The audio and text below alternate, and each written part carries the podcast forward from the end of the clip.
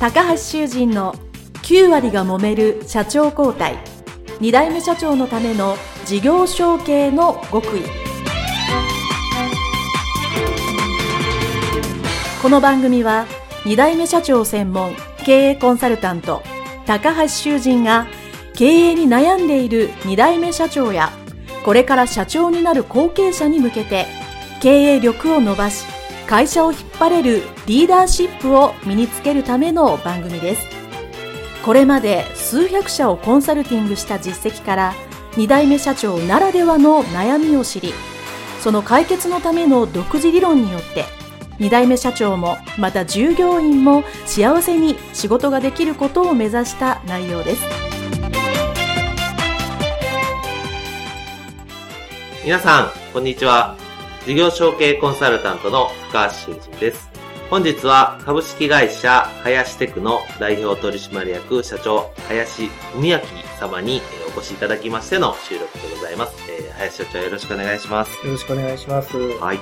えー、僕と林社長というか、まあ、いつも林さんと呼んでるんで そのまま林さんで今日、あの、収録をさせていただければと思うんですけど、えー、まあ、もともとは、えー、経営塾で一緒に、えー、まあ、お会いしたのがきっかけで、その後、えー、私がやってる、えー、事業承継の、えー、後継者向けのセミナーに、えー、来ていただいて、まあ、そこ、時はまだ後継者でいらっしゃったんですけど、そこからちょうどその、やってる途中というか、え期間中に社長になるということになられて、えー、まあ、社長になられて今、何年、4年かな、5年間経たれてると思うんですけど、えー、まあ、その後、さらに今ちょうど、えー、事業承継の、えー、コンサルさん向けの講座を私がやってるんですけど、そこにも参加いただいてるという大変私がお世話になってる社長でございます。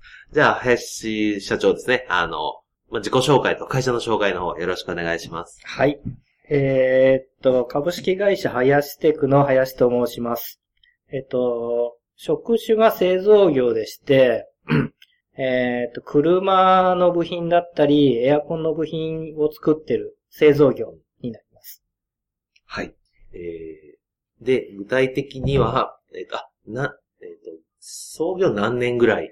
今が、えっ、と、40年かな。今41期ですので、だいたい40年目で、えっと、私がやって4年くらい。4年くらい。ですね。はい。で、えっと、かえっと、工場がある場所が山梨県。えっと、長野県。あ、長野県、ごめんなさい。長野県の箕輪町っていうところで、あの、やってます。で、えー、あと中国にもそうですね。中国の上海から、えっ、ー、と、車で1時間ぐらいのとこに、えっ、ー、と、工場が、訓山市っていうところなんですけども、そちらも創業して、そちらがだいたい今5年くらいかな。おじゃあ、両方の、ま、工場というか、合わせてだいたい何人ぐらい従業員さんまあ、そう日本が今40人くらいで、中国が20人ぐらいで60人ぐらい。ですね。じゃあ結構もう、しっかりとした大きな会社なんで、僕も一度、あの、長野県の方にはね、お伺いさせていただいたことがあるんですけど、はい、なんかしっかりした、えー、いい会社だなと思って。で、えー、林さんの、まあ、お父様にもお ご挨拶をさせていただいて、ね、あの、非常に、あの、温厚なんだけど、こう、しっかりしない、えー、方で、あの、本当にいや、いい会社だなと思って帰ってきたのが本当ね、あれ4年前ぐらいですから。はい。もうついこの間のように思って、ね、えー、おります。で、とはいえですね、まあ私のところにまあ最初来た時はまあ事業承継の手前だったので、まあいろいろ悩みとかご苦労があったと思うので、はい、そのあたりをまずお聞きしたいと思うんですけど、まあ、まず、えー、まあ、子供の頃からのこともあると思うんですが、まあ会社、まあ林テクノ、まあ都合というか、まあその会社に入ってやろうと思ったきっかけっていうのは、どんなのがあるんですか？きっかけはですね。サラリーマンされてた、ね、そうですね。もともと全然違う職種をしてまして、会社に入った時は都合と思って入ってないです。うんまあ、仕事は何でもいいかなと思って、来りゃいいじゃんみたいな感じで言われたんで、まあな、何も考えずに入ったっていうのが入社のきっかけなんですけども、うん、住もうと思った時は、あの、囚人さんの、あの、事業承継の、うん、あの、研修に出て、その時に、あの、流されるまんまで入る、あの、事業承継嫌だったので、ただ考え方を、まあ教わって、その時の考え方が、えー、っと、何でしたっけ？何でしたっけ？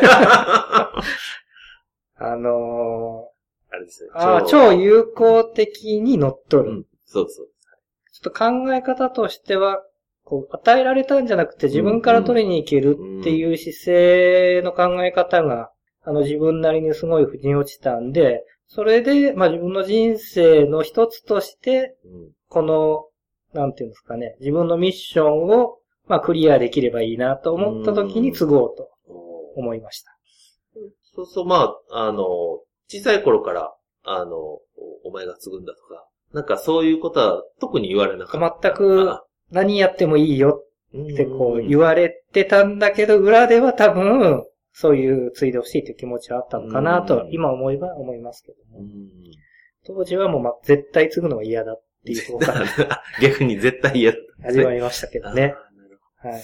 で、えっ、ー、と、まあ、先ほどちらっと打ち合わせでもお話ししたんですけど、まあ、それ実際、まあ、私のセミナーに、研修に来ていただいて、じゃあ、超有効的に乗っ取ろうと思って、まあ、その後結構トントン拍子に、あの、社長になる話が進んだんですけど、まあ、ちょっと時間を回して、その、それに気づく前ですよね。あの、自分の会社でいわゆる後継者として、まあ、継ぐかどうかわかんないんだけど、とりあえず働いてるっていう期間は何年ぐらいあったんですか？働いてる期間は10年ちょっとはありましたね。十、ね、何年くらいはあったかなと思いますね。その間で、あの、まあ、会社を引き継ぐかどうか決めてないけど、まあなんかその時に、まあ、今思うと大変だったこととか、あの、これ偉い目にあったな、みたいなことって、どん、なんか、苦労話的なのなんかどんなのありますか？苦労話は誰も正確な情報は教えてくれない。おー、その、社員、ベテランさんとか社員さん誰に聞いても、ね、そうですね。その、今までのやり方は知ってるんだけど、うん、新しいやり方とか、新しい考え方とか、捉え方を誰も教えてくれなかったんで、で、みんな考え方がバラバラだったっていう。特にうちの父と、その右腕の方が、の考え方が全然違ってて、えー、そうなやり、一つのやり方も全く違うやり方を教えてこれが正しいって言われてると、どこに、どうすればいいかわからないっていう。ああ、なるほど。なんか同じ一つの仕事に対して、やり方が全然違うことを教えられたと。そうですね。二つ、三つのやり方を教えられた。そうですね。結構困りますね。困りますね。何を信じていいかわからない。うんえー、っていうのがずっと長く続いてたんですそうですね。一番やっぱ嫌だったのが、要するに、人を信頼するな。え？え？人は裏切るもんだっていう大前提のもと、はい。物事を組み立てる。おそれは、仙台社長というか、お父様がそういう。もう多分、その時代の考え方だと思うんですけども。それが一番、もしそうだったら、この世の中がそうだったら僕はついでないです。そうですね。大変なんで。それ大変ですね。はい。おまあなんか、まあね、そういうこう、大変な目にかつてお会いになったのかもしれないですよね。そうですね。そういうのの教訓でそういう考え方になったのかなとは思いますけど。なるほど。でも、まあ、そうは言っても、まあね、そう仕事は任していかないと。はい。まあ、そうね、30人、40人の会社だと、あの、そういうのやっていかなきゃいけないと思うんですけど、そういう部分に関しては社内では、こう、まあ、やれていたというか、こう、林さんが入られても、なんか、うまく会社が回ってるなっていうのはあったんですか？あまりないですね。あまりない。あ まあ、そういう前提の絵になると、やっぱり、もう一つ現場をうまいこと、回ってるような回ってないような。うーん、まあ一応お客さんのニーズに応えて、製品とかが提供できてたんで、回ってたことは回ってたんだと思うんですけど、うん、外からは会社信頼あったんですけど、うん、中身はメタメタっていう感じです。外から見えない。なんかいわゆるその、当時は。ああ、もういわゆるその、社員というか従業員さんの、まあなんていう、モチベーションが低いというか。そうですね。なんか、現場の空気が重いというか。そうですね。まあ技術集団みたいな感じですね。製造業なんで、うん、技術者がここで仕事をするという。そういうのを見ると余計に、その当時の林さんとしては、いや、この会社、継ぐのはどうかなっていうのも、やっぱりああったりしました。そうですね。継ぐ大前、継ぐ継がないじゃなく、このまま続けるか続けないかっていう、こう、いるかやめるかの話。いるかやめる。ずっとう、ーん。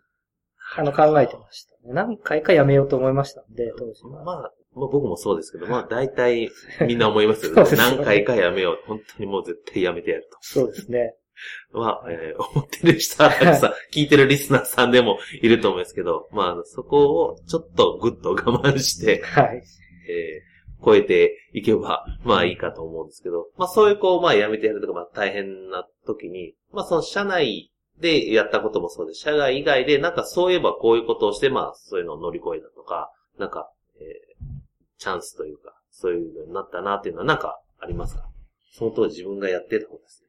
とにかく、社外に出ること。うーん。休みの日土日は自分のお金で研修、自分で、で最初は探して、あの、経営塾だったり、まあいろんな、うんまあそこから心理学とか、うんとにかく人に会っていろいろ学んだっていうのが一番、今考えると良かったなと思います。で、セミナーたくさん行かれてますもんね。僕はいあの、違うところのセミナーでお会いすることもあるんですけど、やっぱりそう、社外の人と、まあ、まあ、当然ね、まあ、いろんな人が、はい。あの、いらっしゃる。そこに会うことによって、まあ、なんか、あの、自分の考えだったり、はい。あの、あ、あ、こういう考え方もあるやん気づきがたくさんあったそうですねそうですね。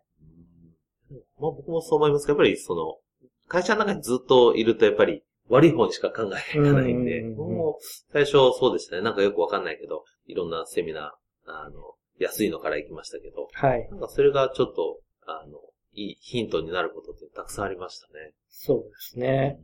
一番自分が何をしたいかとか、自分が何が得意で不得意だとか、うんうんうんうん。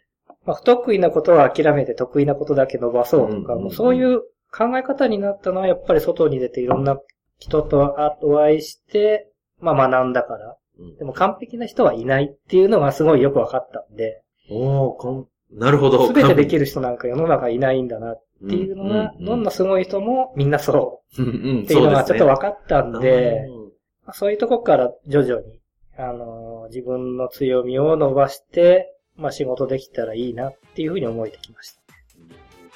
そうですよね。まあ、はいどんな経営者さんでも当然できるってことできないうんところがあるんで、まあね全部できなきゃダメだってどうしても思いがちですからね、うん後継者さんは。それがなんか、そういう考えになったのはすごく良かったんじゃないかそうですね。な。はい。ということで、まあ、そういう、悶々としたり、大変だった後継者時代。まあ、あの結構ね、まあ、あの僕もたくさんお話を聞いてる社長、後継社長さんは、そういう時期が多いんですけど、あの、まあ、林さんもそれが10年くらいやったということで大変ご苦労だったかなと、えー思います。まあ、で、えーまあ、いよいよ、えーここからですね、社長になってからのお話になるんですけど、それは、えー一旦、えーおここで、えー終わりしまして、えー次の後半の方に進みたいと思います。それでは一旦お別れしたいと思います。えーありがとうございました。ありがとうございました。